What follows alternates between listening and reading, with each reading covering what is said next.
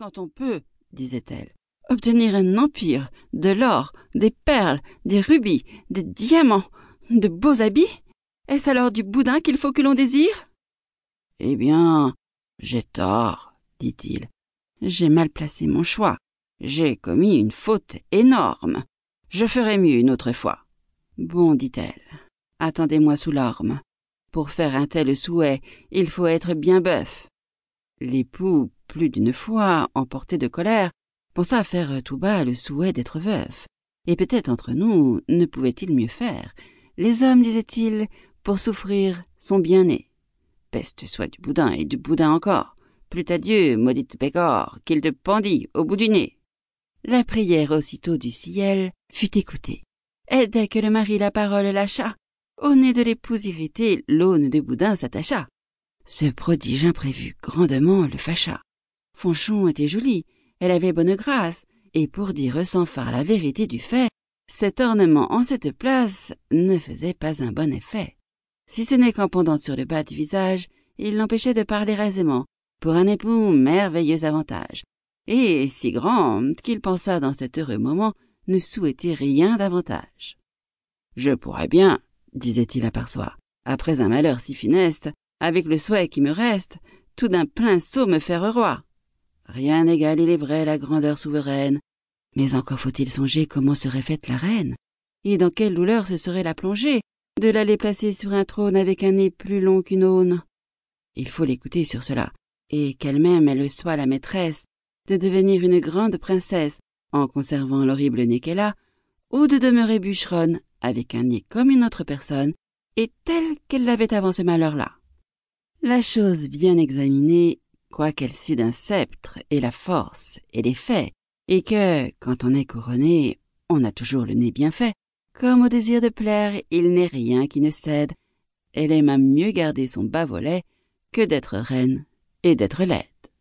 Ainsi le bûcheron ne changea point d'état, ne devint point grand potentat, d'écu ne remplit point sa bourse, trop heureux d'employer le souhait qui restait, faible bonheur, pauvre ressource, à remettre sa femme en l'état qu'elle était.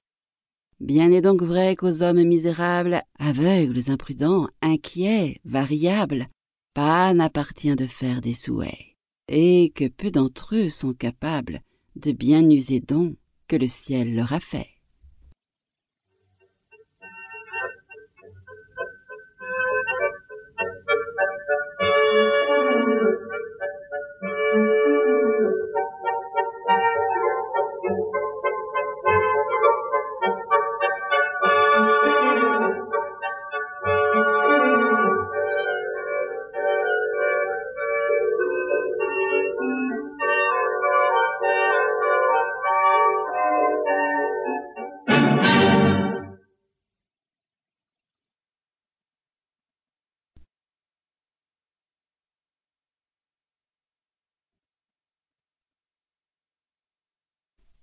Tom Pouce des frères Grimm Un pauvre laboureur, assis un soir au coin de son feu, dit à sa femme, qui filait à côté de lui.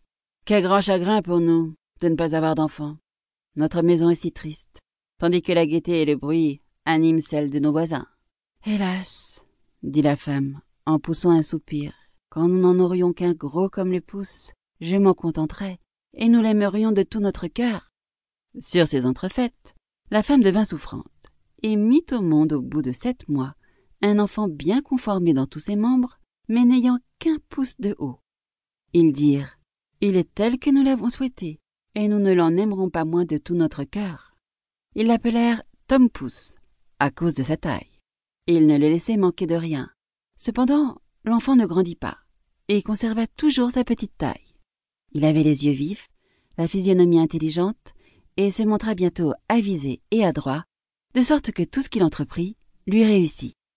Le paysan s'apprêtait un jour à aller abattre du bois dans la forêt, et il se disait à lui-même Ah, si j'avais quelqu'un qui voulût conduire ma charrette Père, s'écria Tom Pouce, je la conduirai bien.